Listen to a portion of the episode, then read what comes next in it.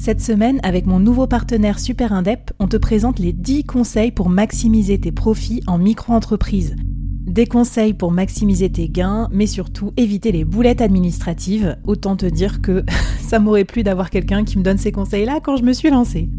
Je te mets le lien vers ces 10 conseils pépites et un petit cadeau qu'on te réserve avec Super Indep en description de cet épisode.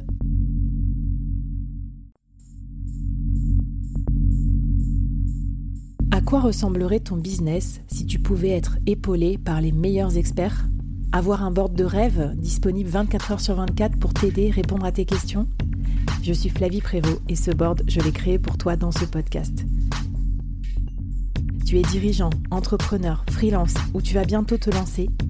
Ne reste pas tout seul dans ton coin. Inspire-toi des conseils des meilleurs chaque jour par ici, à mon micro. Et si tu l'oses, on te mettra au défi parce que nous, ce qu'on aime bien, c'est te faire progresser vite et bien. Alors bienvenue à toi, bienvenue dans ton board et bon épisode. Bienvenue dans l'épisode 2 des 100 conseils qui vont t'aider à tout déchirer, à tout cartonner en tant que solopreneur. En tout cas, moi, c'est mes 100 conseils préférés. J'ai bien filtré hein, par rapport à tout ce qu'on m'a donné. Ça m'a rappelé le board d'ailleurs au début du podcast. Je demandais à mes invités c'est quoi le meilleur conseil qu'on t'ait donné et le pire. et voilà, moi je pense que ce qui est important, c'est pas que les conseils, c'est de les expérimenter.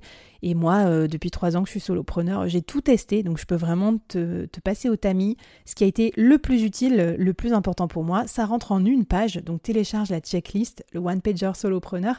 Je te mets le lien dans le podcast. Vas-y, c'est gratuit.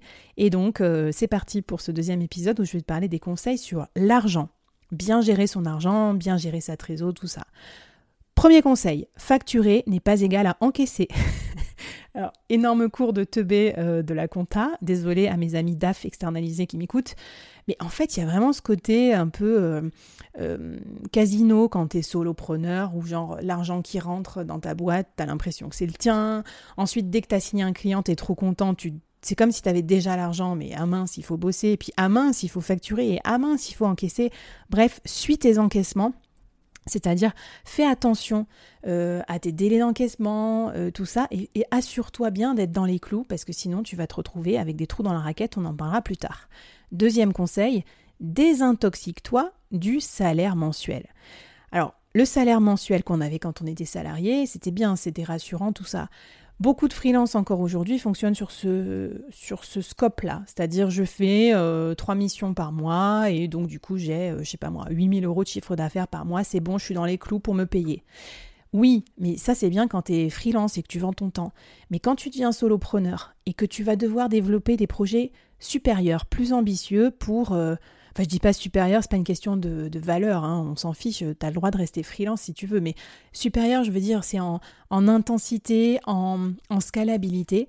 Par exemple, tu veux créer une formation en ligne et la vendre, ça va te prendre des mois. Donc tu peux pas te dire chaque mois, bah zut, j'ai pas fait mes 8000 euros, donc je reviens, je refais du freelance et tout. Non, il va falloir que tu réfléchisses peut-être au trimestre, peut-être au semestre, et que du coup, bah, tu te fasses de la trésorerie en avance, et qu'après, tu travailles à fond perdu aussi pour réaliser tes gros projets. Troisième conseil d'ailleurs, avoir six mois de trésor d'avance. Alors, chacun choisit le nombre de mois qu'il faut, qu'il veut. Moi, j'ai peut-être même plus que ça, ce qui est peut-être idiot après d'un point de vue euh, investissement de sa trésorerie d'entreprise. Mais moi, j'ai besoin d'avance, je me fais des stocks et comme ça, après, je travaille à perte sur mes autres projets qui, en fait, c'est de l'investissement pour plus tard et j'ai pas envie d'être à 2000 euh, balles près quoi. Dans, dans mon business plan de solopreneur, c'est pas possible pour moi, ça fait partie du degré d'anticipation qui je pense est nécessaire en tant que solo. Quatrième conseil, augmente tes prix tous les ans. Bah oui, ma petite dame, la vie est chère, tout ça, tout ça, il n'y a plus de saison, faut augmenter ses prix, il y a l'inflation, gna gna gna. non mais en fait, dans les grands groupes, on augmente les prix tous les ans. Hein. On, fait, envoie des lettres aux clients et tout pour expliquer pourquoi les prix augmentent et tout. Donc, euh, bah, c'est normal en fait. Donc, il y en a même qui augmentent leur prix tous les trimestres ou à chaque nouveau client. 100 euros par-ci, 200 euros par-là. Fais-le. Euh, ne sois pas statique sur tes prix. Si tu ne les as pas augmentés depuis longtemps, regarde ce que ça donne. Cinquième conseil, pratique le paiement en avance. C'est très dur, il y a toujours des clients à qui on fait confiance, ou alors on a envie de commencer la mission parce que tu comprends, on a du temps, on les aime bien. Mais non, genre un acompte obligatoire, ne commence pas à travailler sans. Et puis, euh, si possible, paiement à l'avance. Parce qu'en fait, moi, quand je paye mes freelances, je les paye à l'avance. Enfin, tu vois, ça me paraît absurde de, de les payer qu'une fois qu'ils ont bossé pour moi, quoi. Voilà. Donc exige ça. Je pense que c'est une politique tarifaire qui va te faire gagner beaucoup de temps. Sixième conseil, suis tes dépenses mensuelles. Quand on est solopreneur, au début, on a un, gros radin, on dépense rien, surtout quand on est en micro-entreprise. Et puis après, on passe en société. Et après, alors là, ça devient open bar, quoi. Un SaaS pour ci, un SaaS pour ça, quelqu'un qui va nous aider là-dessus, un coach, un freelance et tout. Ça peut aller très vite aussi, dans un sens comme dans l'autre. Donc moi, je trouve que ce qui est délicat, c'est de trouver le bon équilibre donc moi j'ai un petit Google Sheet où je suis mes, dépenses et je me mets des petites notes, tu vois, genre euh, là, euh, faudrait que je coupe cet outil, il sert à rien, ou alors celui-là, il euh, faudrait que je l'utilise plus parce qu'en fait il me sert à quelque chose et je le paye pour rien. Septième conseil, définis tes objectifs de vente, ton funnel de vente calcule aussi étape par étape quelle est ta déperdition entre un client qui va être intéressé puis un client qui va signer, puis entre un client qui signe et un client qui va effectivement euh, te payer euh, la full prestation, etc. C'est super important, tu as besoin de ces métriques pour pouvoir prédire, euh, anticiper les revenus que tu vas faire plus tard grâce à certaines métriques d'activité client. Huitième conseil à propos des investissements, investis ni trop ni trop peu ni trop, ça veut dire euh, les gros radins qu'on a tous été. Si ça fait genre deux ou trois ans que tu t'es pas formé sur un truc, euh, mec, euh, meuf, il y a un problème en fait. Enfin, tu vois, ça fait trop longtemps que tu t'es pas formé, tu t'achètes jamais rien, t'es jamais allé au resto avec un client, t'as jamais fait un cadeau à un de tes collaborateurs, un de tes clients ou quoi.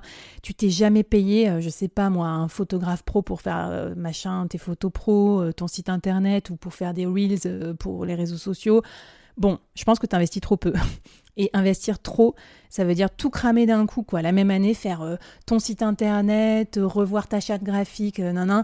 T'as le temps, t'as le temps. Tu peux te faire, voilà, un projet par semestre, par exemple. Y aller tranquille, en fait. C'est pas la peine de cramer toute ta trésor d'un coup. Donc voilà. Pense investissement durable. Neuvième conseil, pense upsell et cross-sell. On n'y pense jamais. On pense que à l'acquisition de nouveaux clients. Mais réfléchis à quel autre produit tu pourrais leur vendre pour les garder. Est-ce que c'est un abonnement? Est-ce que c'est de la maintenance? Est-ce que c'est un petit produit? Est-ce que c'est un truc additionnel qui va augmenter encore leur expérience client? Voilà, ça c'est hyper important. Dans mon ancien métier, euh, ça représentait une part énorme de notre marge, euh, tous les upsells et les cross-sells qu'on faisait.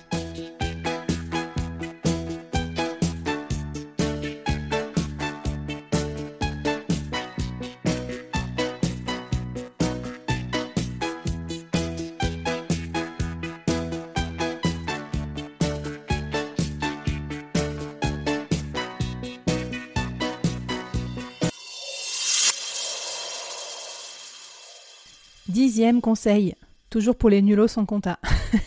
Quand je dis nulos, hein, c'est parce que je me suis retrouvée dans votre euh, cas, hein, vous inquiétez pas. Euh, hors taxe n'est pas égal à TTC.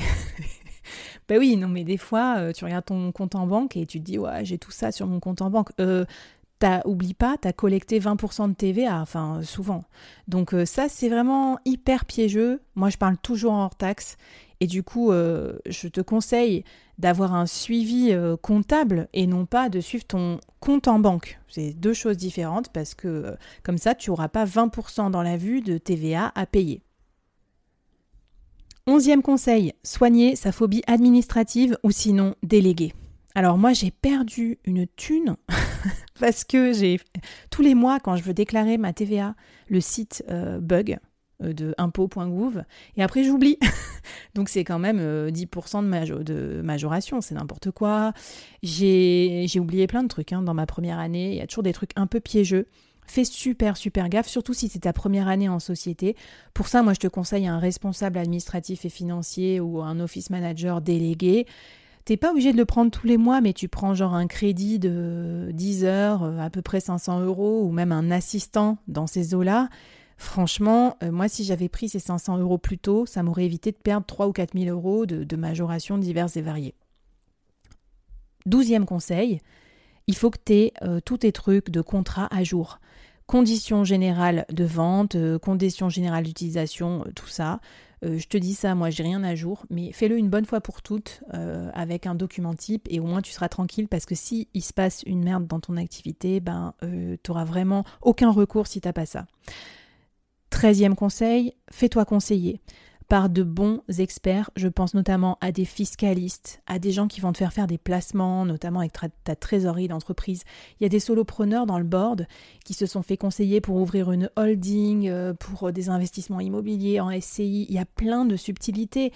Euh, l'argent que tu vas gagner en tant qu'entrepreneur, c'est pas pareil que l'argent que tu avais l'habitude d'avoir sur tes comptes épargne. Donc c'est des nouveaux réflexes à acquérir et il n'y a pas de mal à se faire bien conseiller. Euh, c'est même indispensable.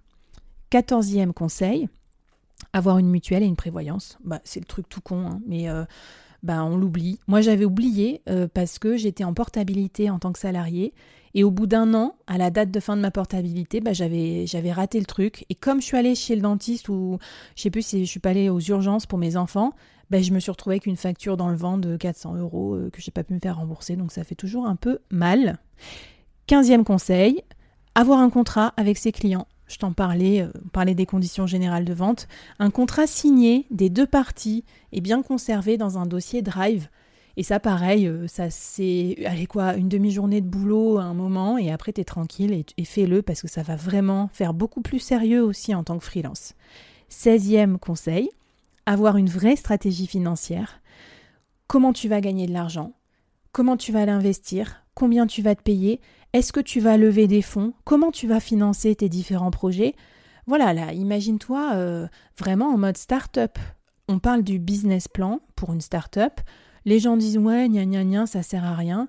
Euh, ça sert pas à rien déjà, parce que des fois, euh, c'est bien de se projeter. Et puis, ça permet aussi de voir quel va être le plan de financement. Et ça, je pense que c'est important, même en tant que solopreneur, parce qu'il y a des solopreneurs qui font des gros business. Et plus ton business grossit, plus tu vas avoir besoin de financement. Bon, puisque je suis dans les trucs relous, 17e euh, conseil, attention à la cybersécurité. Alors souvent, tu as du cloud, euh, des mots de passe protégés, tout ça et tout, donc c'est bien. Si t'as pas ça, ben euh, commence. Tu vois, par exemple, des gestionnaires de mots de passe sécurisés, c'est quand même beaucoup mieux. Et la cybersécurité, c'est pour toi ou peut-être pour tes projets clients. Hein. Moi, j'ai jamais rencontré encore un free à qui c'est arrivé, mais voilà, si tu as euh, les codes de ton client qui se fait pirater son site, qui perd des millions euh, de ventes, euh, machin, je pense que ça peut être un peu compliqué. Donc voilà, sois pas négligent sur ça. Moi, je suis sensibilisée parce que dans le Web3, on te dit sécurise tes crypto-monnaies et tout ça. Et comme j'avais une partie des paiements en crypto-monnaie, c'était essentiel. 18e conseil, un peu fun, achète-toi un vélo de fonction. oui, on parle d'investissement. oui, en tant qu'entrepreneur, tu peux financer par ton entreprise certains achats quand tu es en société. Moi, mon premier achat, ça a été un vélo de fonction et euh, c'est trop bien. Je fais mes rendez-vous avec. Grâce à ça, je sors, je vois un peu la lumière du jour, je me balade partout. Enfin, hyper bien. Donc euh, voilà, c'était le petit conseil euh, bobo écolo du jour. 19e conseil, avoir une assurance professionnelle toujours relative au contrat, tout ça. Euh, là, pareil, on oublie, je sais pas pourquoi. Il euh, n'y a pas vraiment de checklist en fait avec tous les trucs qu'il faut quand tu solo, et ça c'est essentiel. Et dernier conseil, prépare ta retraite. Alors là, vous allez me dire, non mais elle a fumé la moquette, c'est pas possible du tout, on n'aura pas de retraite, tout ça. En fait, quand je dis prépare ta retraite, c'est qu'il faut que tu considères que tes revenus actuels, ils doivent t'aider à payer ta retraite plus tard, que tu en aies une ou pas. Et comme en tant que non salarié, on est quand même mal protégé pour la retraite, ça veut dire que dans ton TJM d'aujourd'hui, dans les prix de ton produit d'aujourd'hui, il ne faut pas penser juste au salaire que tu vas te payer. Il faudra penser aussi que euh, tu cotises pour ta retraite et puis du coup, tu dois cotiser plus pour être bien protégé en tant qu'indépendant. Voilà. Et puis tu as aussi des produits retraite pour indépendants, tu as euh, des placements que tu peux faire. Donc euh, voilà. Eh ben, c'était pas réjouissant, réjouissant, enfin si quand même. voilà, je vous ai parlé d'argent qu'on gagne et d'argent qu'on n'a pas envie de perdre. C'était la partie argent, mais je pense que c'est quand même un gros pavé essentiel. Et puis, bah, si tu es toujours avec moi, si tu es prêt, on avance encore dans le One Pager Solopreneur que tu peux télécharger gratuitement. Et on va passer dans le troisième épisode à la partie conseil sur le temps. C'est parti